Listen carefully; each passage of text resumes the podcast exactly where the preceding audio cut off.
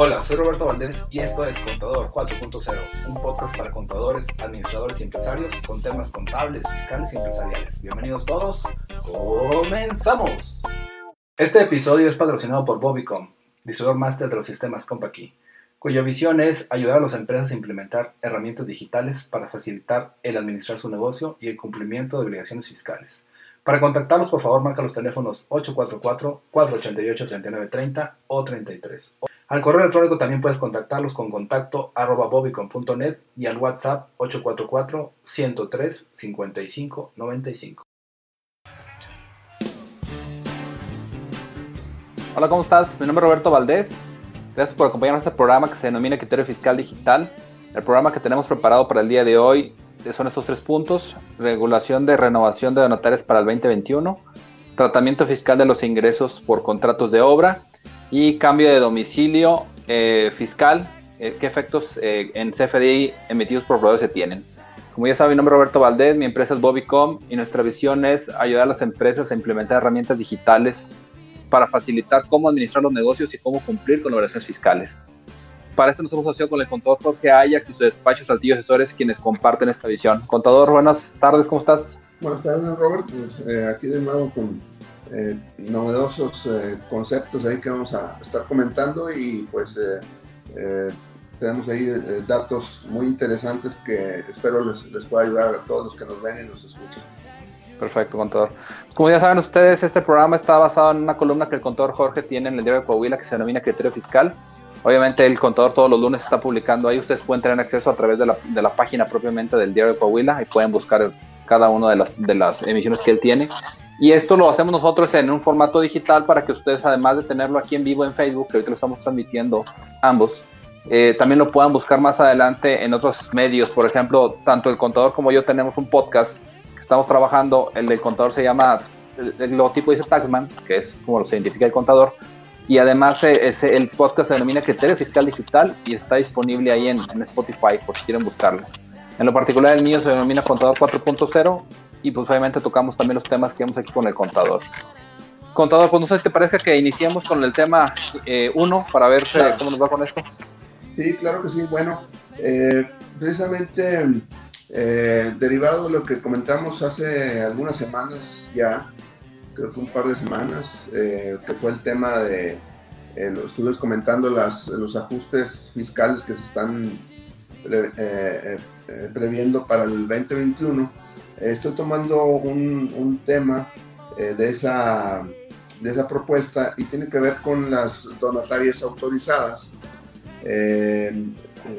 y el tema sería ahondar un poquito eh, eh, o eh, ver el detalle de las modificaciones para que se esperan para las donatarias autorizadas en caso de que esto se apruebe. Está todavía en proceso de estudio por, por el Congreso.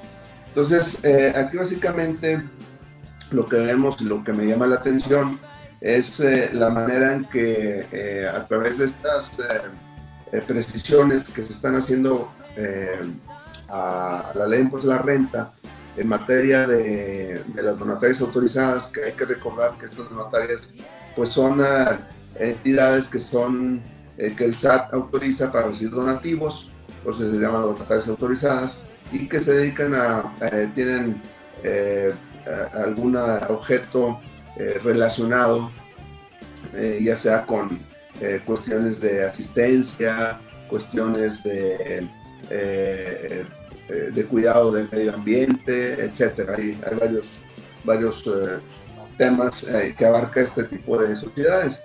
Pero específicamente hablando, hay un tema muy importante que tiene que ver con la revocación de este permiso que les da el SAT a las donatarias autorizadas. para hacer una donataria autorizada bueno, primero tienen que dedicarse a algunas de las actividades que he mencionado, que están en la ley de impuestos a la renta, eh, y una vez que obtienen la autorización, pues eh, tienen que cumplir con ciertos requisitos durante la vigencia de esta autorización, eh, porque de otra manera, si no, si no cumplen con esta, con esta normatividad, pues les revocan su, su permiso para seguir estando dentro del concepto de, de donatarias autorizadas. al respecto, lo que, lo que vemos es una integración de lo que señala la miscelánea fiscal eh, eh, que emite anualmente el SAT con eh, o integrarlo directamente ya a la ley, al cuerpo de la ley de impuesto a la renta. ¿Qué venía pasando, don Robert? De que a través de los años ya estos requisitos que los donatorios autorizadas tenían que estar cumpliendo año con año, pues cuando fallaban en alguno de estos requisitos, eh, pues se establecía a través de miscelánea fiscal la revocación del permiso. Eh, y, bueno, la verdad las cosas es de que al estar en una regla miscelánea, sabemos que no tiene el peso legal suficiente y pues eso pudiera derivar o incluso puede derivar hacia años anteriores en que esa revocación que hacía el SAT pues no era eh, lo suficientemente o, que esté conforme a la ley. ¿Por qué? Porque no estaba en la ley, estaba en una miscelánea. Entonces, ¿qué está haciendo? Esa normatividad miscelánea, trasladarla a la ley. Básicamente, ¿qué se trata? De que eh, las causales de revocación eh, son, eh, lo, señala ahora en el cuerpo la ley de la renta, que es que destine sus, ah, sus activos a fines distintos al objeto social no expedir un comprobante que ampare los donativos o expedir comprobantes de donativos deducibles para amparar cualquier una operación distinta, o sea, que esté disfrazando el concepto de donación. Eh, asimismo, cuando el SAT, con motivo de sus eh, facultades de comprobación, pues eh, observe que o conozca que hay un hecho que implique el incumplimiento de obligaciones fiscales, también cuando la donataria le incluyen en la lista negra del 69, una facturera, o los representantes legales, socios o asociados de estas sociedades, pues eh, tengan también ahí eh, un tema eh, de incumplimiento en materia fiscal. y una novedad para este 2021, esta parte sí es, no estaba señalado, pero ya es una propuesta para el 2021, es de que cuando perciban ingresos distintos a los fines para los cuales fueron autorizados, en un porcentaje mayor al 50% del total de los ingresos. Esa parte no estaba prevista. Eh, de acuerdo a lo propuesto por el SAT eh, eh, en esta parte, se advierte que, salvo en el supuesto este de los ingresos del 50%, no se va a volver a otorgar una nueva autorización hasta que se corrijan eh, la, la, anomalía que hayan eh, caído. Eh, esto significa que en el momento en que los ingresos de una donataria superen el 50%, pues da la causal de revocación, pero ya no van a volver a, ya no pueden volver a solicitar dicha autorización. Es decir, cuando se dan algunas de las causales que mencioné y esta causal sea corregida, puede calificar para una nueva eh, autorización, pero cuando cae en el supuesto de que más del 50% de sus ingresos son diferentes a los donativos, ahí definitivamente la revocación es definitiva y no, no pueden volver a solicitar esa autorización. Entonces aquí, eh, pues eh, en resumen, don Robert, es de que eh, básicamente estas causales ya se contenían en miscelánea, las pasan a la ley, al cuerpo de la ley para darle este sustento, pero pues también esta, eh, eh, esta transmisión de la miscelánea a, la ley nos puede dar a ciertos contribuyentes pues una, ¿cómo puede? Una confirmación de que la autoridad en su actuar no, está, no lo estaba haciendo de manera correcta, porque estaba basada en miscelánea. Es decir, esta misma operación de trasladar de miscelánea a la ley le da la razón a los, eh, a los contribuyentes que se pudieron haber eh, eh, visto afectados con una revocación basadas en una regla miscelánea que no tiene peso legal. O sea, tiene un doble efecto ahí, darle mayor peso legal a esta revocación y segundo, para aquellos que se vieron afectados por una revocación que no procedía por estar basadas en miscelánea, pues les puede dar la razón. Entonces, estos puntos son interesantes tomarlos en cuenta, toda vez que, bueno, hay que buscar la manera de cumplir con las obligaciones que se establecen en materia de, de donativos, pues obviamente eh, para evitar que la autoridad eh, eh, saque de las listas de donatorias autorizadas a los contribuyentes y realmente sí es una, una batalla muy fuerte. Recientemente, don Robert, como ellos tienen varias obligaciones que cumplir, entre ellas tienen que presentar un informe de transparencia que le llaman, pues el detalle ahí es de que algunas empresas no lo presentaron o lo presentaron de manera eh, extemporánea, pues eh, les, les, llegó una multa más o menos de 80 mil pesos más o menos. Y pues bueno, son entidades que viven de los donativos y que no generan obviamente utilidad, entonces se vieron muy afectadas al respecto. Entonces creo que ese tema es muy interesante para ese tipo de, de entidades, Robert. No sé si quedó claro este punto.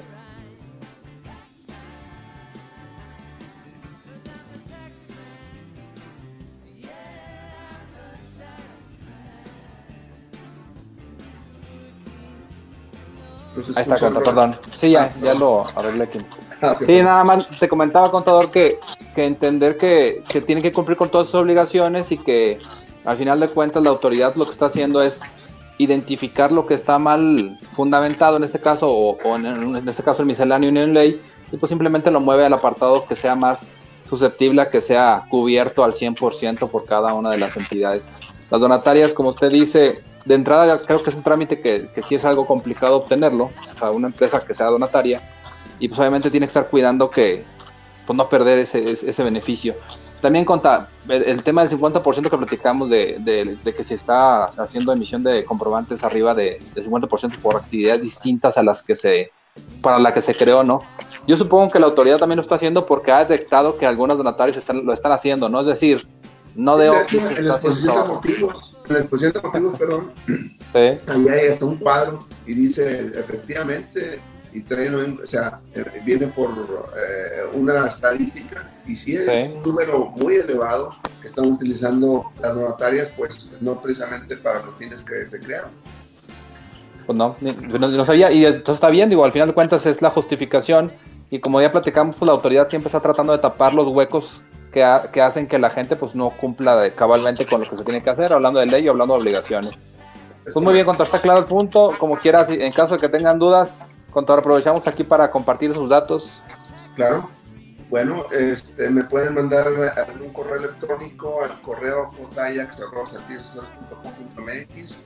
Eh, me pueden buscar eh, o mandar un mensaje vía WhatsApp 844-419-2382 en el Twitter estoy como arroba taxman bajo saltillo, en el Facebook como Jorge Ajax y como dijiste hace rato, hay un eh, podcast eh, que se llama Criterio Fiscal Digital Spotify que lo pueden acceder, accesar eh, directamente. Muy bien, el siguiente punto que tenemos por tratar, contador, es tratamiento fiscal de los ingresos por contrato de obra.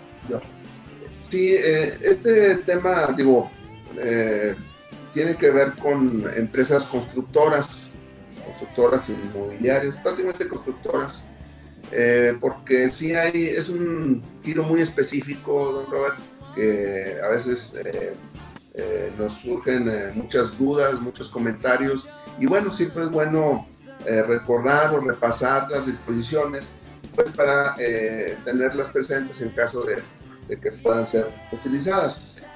respecto a estos, el régimen fiscal de las constructoras, hay una parte muy interesante eh, respecto de ingresos y, también de las deducciones. Respecto a los ingresos, la parte eh, importante aquí es eh, cuando se tiene un contrato de obra y el pago se realiza por estimaciones. es común que cuando se realiza una obra, el procedimiento entre el dueño de la obra y el constructor eh, pues es, eh, se va cubriendo el importe de la construcción de manera que va avanzando en base a lo que se llaman estimaciones eh, por periodos determinados. Y precisamente estos avances de obra son los que se deben de considerar para efectos de la acumulación del ingreso. Estamos hablando, en este caso, de la constructora. Cada vez que presenta una estimación, en, es decir, fíjense cuál es la, la parte interesante. Aquí lo que va a considerarse para efectos de la acumulación del ingreso no es precisamente la factura. Pueden hacer una factura, o más bien deben hacer una factura, un CFDI, pero eh, a lo mejor nos vamos así con la, eh, con la curva, don Robert, decimos, ah, bueno, emitirla el CFDI ya es un ingreso acumulable. Pues no, en el caso de las, de las constructoras, aquí lo que manda es la estimación del avance en el momento que es autorizada. En el momento en que es autorizada ese avance, en ese momento es un ingreso acumulable. Es decir, eh, esto nos puede servir precisamente porque a lo mejor si se emite un CFDI, pues lo primero que nos viene a la mente es que está timbrado y si ya se está timbrado es un ingreso acumulable, etcétera. Bueno, hay que conocer que ahí eh, eh, existe una, una disposición en el artículo 17, penúltimo párrafo de la ley de la renta, que señala el procedimiento de acumulación y esto, vuelvo a repetir, tiene que ver con la autorización de la estimación eh, eh, del contrato de obra. Eso es lo que manda. Entonces, por el lado de los ingresos, esa parte eh, pues es importante recordarla. repito, el fundamento del artículo 17, penúltimo párrafo de la ley de impuesto a la renta. Ahora bien, hablando de las deducciones, don Robert, también hay un tema interesante porque normalmente pues en algunos casos se recibe un anticipo para la obra 20 o 30%, a veces hasta más, dependiendo de los acuerdos.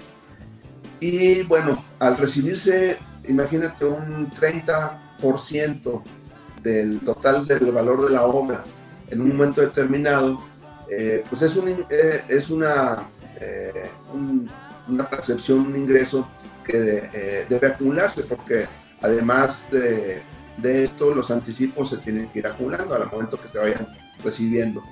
Entonces, al recibirse un, un anticipo, vamos a pasar al 30%, pues eh, a la vez que es un ingreso acumulable, el tema va a ser aquí, oye, pero ese ingreso pues no es para quedármelo, porque con ese anticipo lo que se hace es de que, pues, comprar los insumos y los materiales para la construcción. O sea, realmente para eso se utiliza el anticipo. Y realmente pues mi utilidad es un porcentaje, un margen de ese, de ese anticipo. O sea, si la obra, vamos a pensar, vale 10 millones de pesos, me dan un anticipo del 30%, 3 millones de pesos, no quiere decir que me vaya a ganar 3 millones de pesos este, eh, de manera inmediata, ¿no? Sino que, o sea, eh, prácticamente mi margen se va a dar hasta el fin, eh, de manera progresiva conforme al avance de la obra. Entonces, aquí hay un tema interesante porque se puede meter en un problema en la constructora que recibe un anticipo fuerte y que eh, la erogación de, las, de, la, eh, los insumos pues se lleva un tiempo determinado.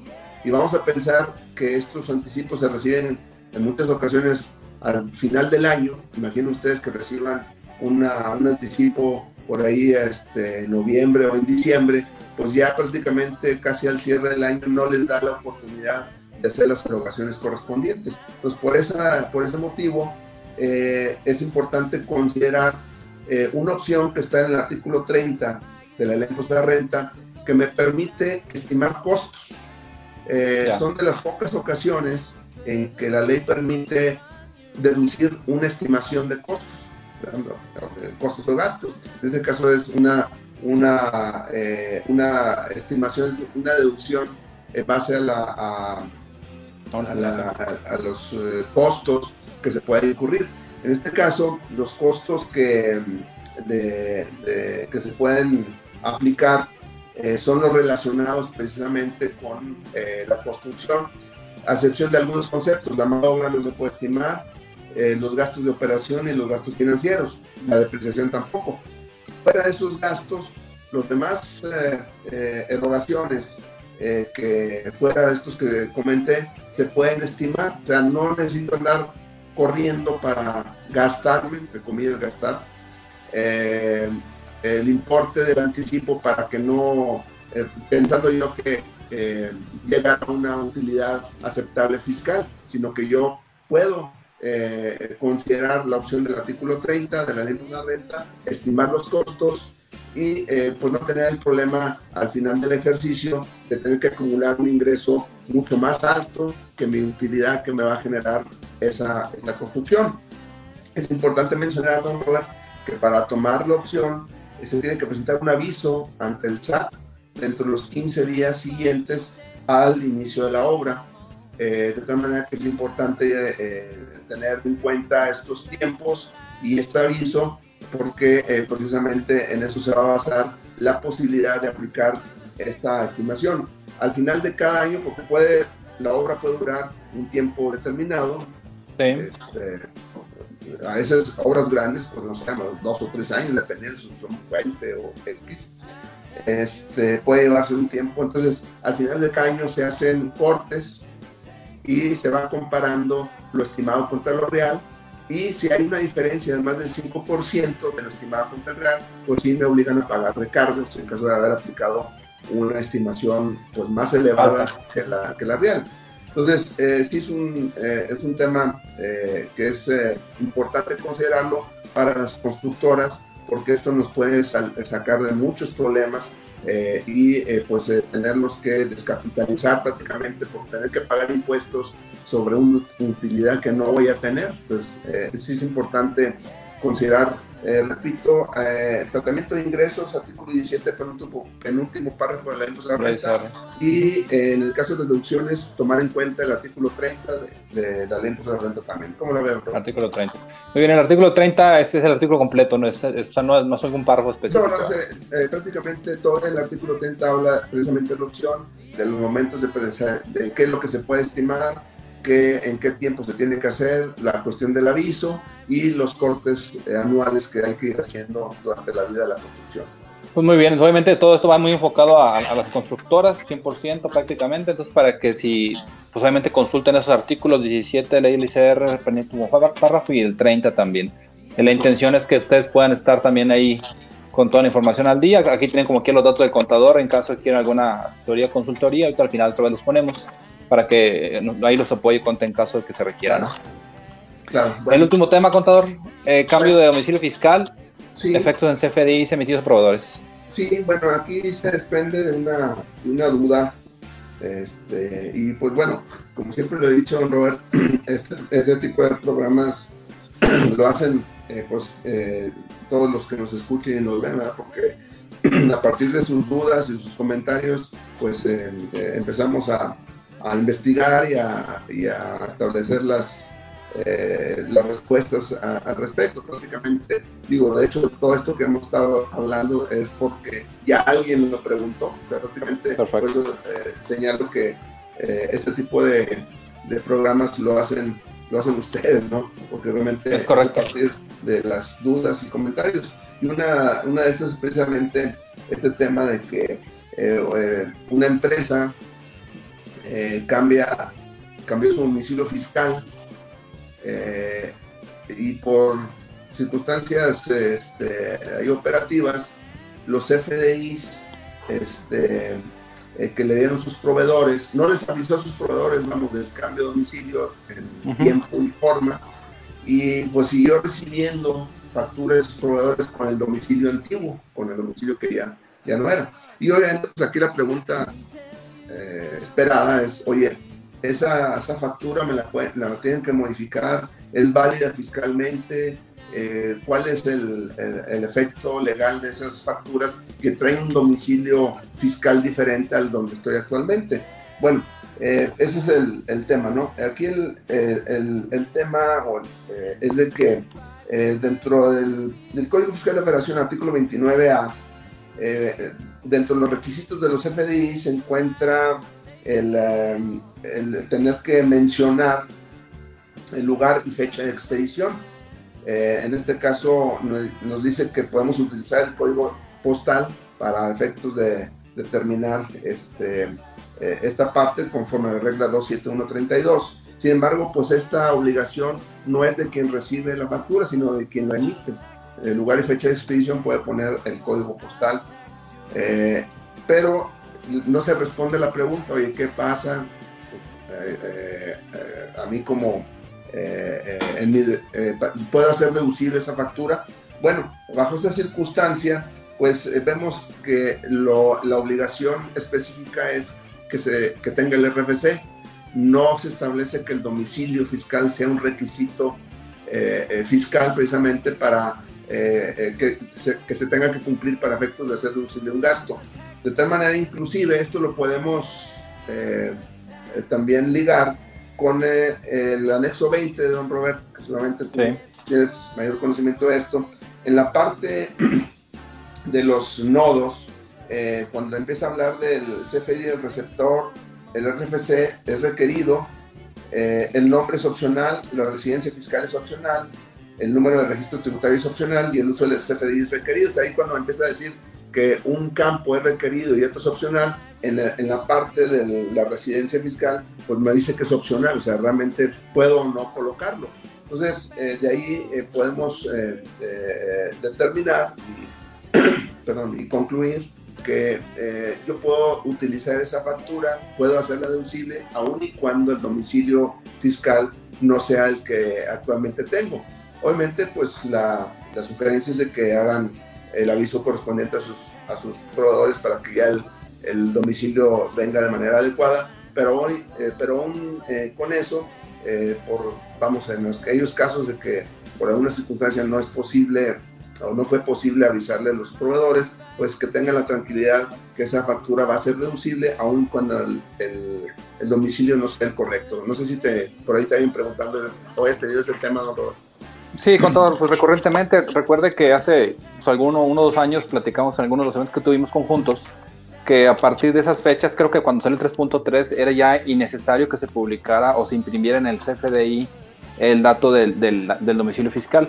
Eh, con que tuviera el, el, RFC prácticamente y, los, y algunos campos que usted mencionó ahorita, eh, por ejemplo, método de pago, forma de pago, cosas por el estilo, el, el uso del CFDI, era como que como se cumplía. Sin embargo, siempre se habló de que dice el dicho que el cliente lo que pida, ¿no?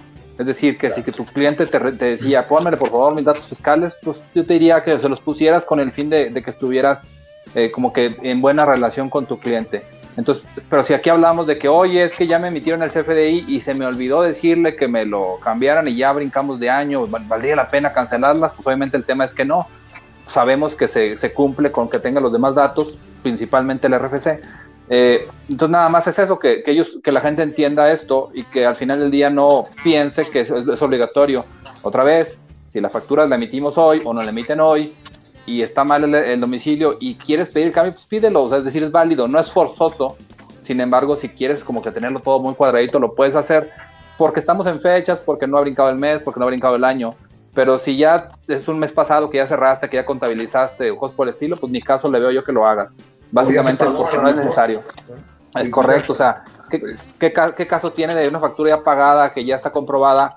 Cambies el comprobante. La única forma por la que yo lo cambiaría sería porque el RFC es incorrecto. O sea, es como que pues, no, es tu, no es tu nombre. De la, de la... Sí, a lo mejor la, la, la, el, el, método de pago, la forma de pago, lo, lo tradicional, ¿no?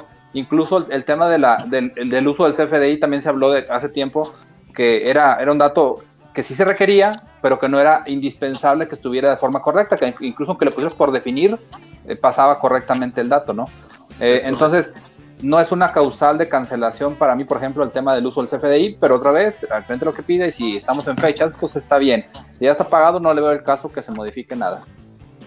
Claro. Entonces, pues eh, básicamente son los eh, puntos que quería comentar, Robert, no sé si quedaron claros, este, y son temas eh, que es importante repasar.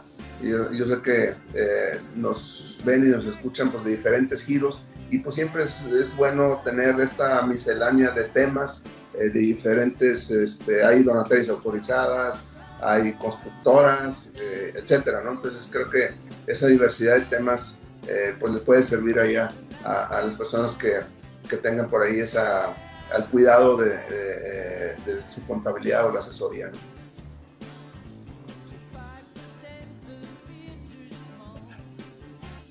¿Sí, don Robert? cuenta? Eh, se, se, me fue un poquito aquí la conexión. Ah, sí, contador. Pues sí, obviamente son temas que tenemos que estar tratando y para eso son estos programas como este, este que denominamos criterio fiscal, la intención es que pues obviamente los, las, personas que lo ven tengan la información de primera mano, como tú, tú siempre lo comentas, y que pues obviamente seamos un medio para que ellos puedan estar trabajando día a día y tener información confiable. Duda, ¿no? Robert, ahí en el Face hay una duda, este, dice... Si gustas plantearla. Este, Nelly Olvera dice, pero cuando las grandes empresas lo exigen ahí, ¿cómo le hacemos? Bueno, eh, yo creo que aquí, bien como comentabas tú, más allá de lo fiscal, pues eh, así que el cliente es el que manda, ¿no? Normalmente. correcto. Entonces, si yo eh, quiero llevar una buena relación este, con, eh, con, el cliente, pues bueno, yo creo que no tendría este, eh, pues ninguna duda en poder hacer ese cambio. El problema, probablemente a lo mejor no es mi cliente, probablemente sea mi proveedor. Aquí probablemente sea al revés, que pregunta aquí este, señora Nelly, porque, eh, pues bueno, ¿qué tal si viene un dato equivocado de parte de Teléfonos de México, no sé? O de este, Telmex, no sé. Bueno, es la misma, ¿no? Telmex o este, Comisión Federal de Electricidad, etcétera. Correcto. Bueno, ahí sí está un poco más difícil hacerles ver eh, de ese cambio, pero bueno, si yo estuviera en ese caso, simplemente con que el RFC sea el correcto, no vamos a tener ningún problema. Entonces, yo creo que ahí, eh, pues, aparte de la dificultad de tenerles que pedir a CFE que nos cambien la factura, que muy seguramente se van a tardar un buen rato en, hacernos caso y a ver si nos hacen caso. Este, pues más bien sería considerado lo que estamos comentando de que mi deducibilidad no, no la tengo en duda, es deducible, siempre y cuando el RFC es el correcto. Y si estoy en la posición de que a mi cliente es el que me lo está pidiendo, pues bueno, yo creo que no tendríamos problema en, hacer ese cambio, si, si así lo solicitan. Sí, nada más si acaso tener las precauciones o, ver bien a detalle los temas de, que si ya brincó el año, que si fue de meses anteriores, cosas por el estilo, ¿no? Es correcto.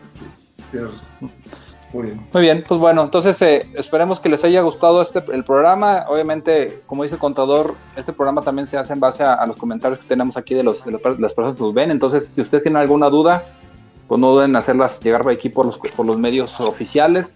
Repetimos, por favor, con todos los datos para que esté aquí a la mano, su WhatsApp, sus datos. Sí, bueno, eh, correo electrónico jax.com.mx eh, me pueden mandar un mensaje al 844-419-2382. Eh, me pueden eh, localizar en el Facebook como Jorge Ajax y en el Twitter como arroba taxman-saltillo y próximamente por ahí les eh, este, lo que veamos el día de hoy lo subimos por allá a Criterio Fiscal Digital para que lo puedan escuchar también. Es correcto. En lo particular me pueden encontrar como Jesús Roberto Valdés Padilla en el Facebook. El WhatsApp es 844-162-3159. Y como ya platicamos, el podcast donde se va, se va a subir esta información se denomina Contador 4.0. Pues bueno, contador, te agradezco mucho tu tiempo y pues obviamente por aquí estamos la semana que entra para ver el siguiente programa, ¿no? Perfecto, estamos a la orden y, por ahí este, nos escuchamos la próxima semana. Un saludo contador, gusto a todos, saludos a todos. Cuídense mucho, nos vemos. Bye bye.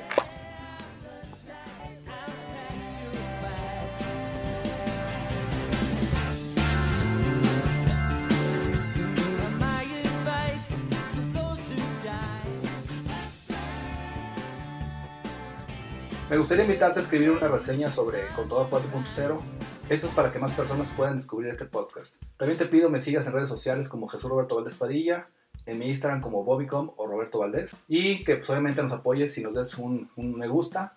Gracias por escucharnos y nos vemos la próxima. Saludos.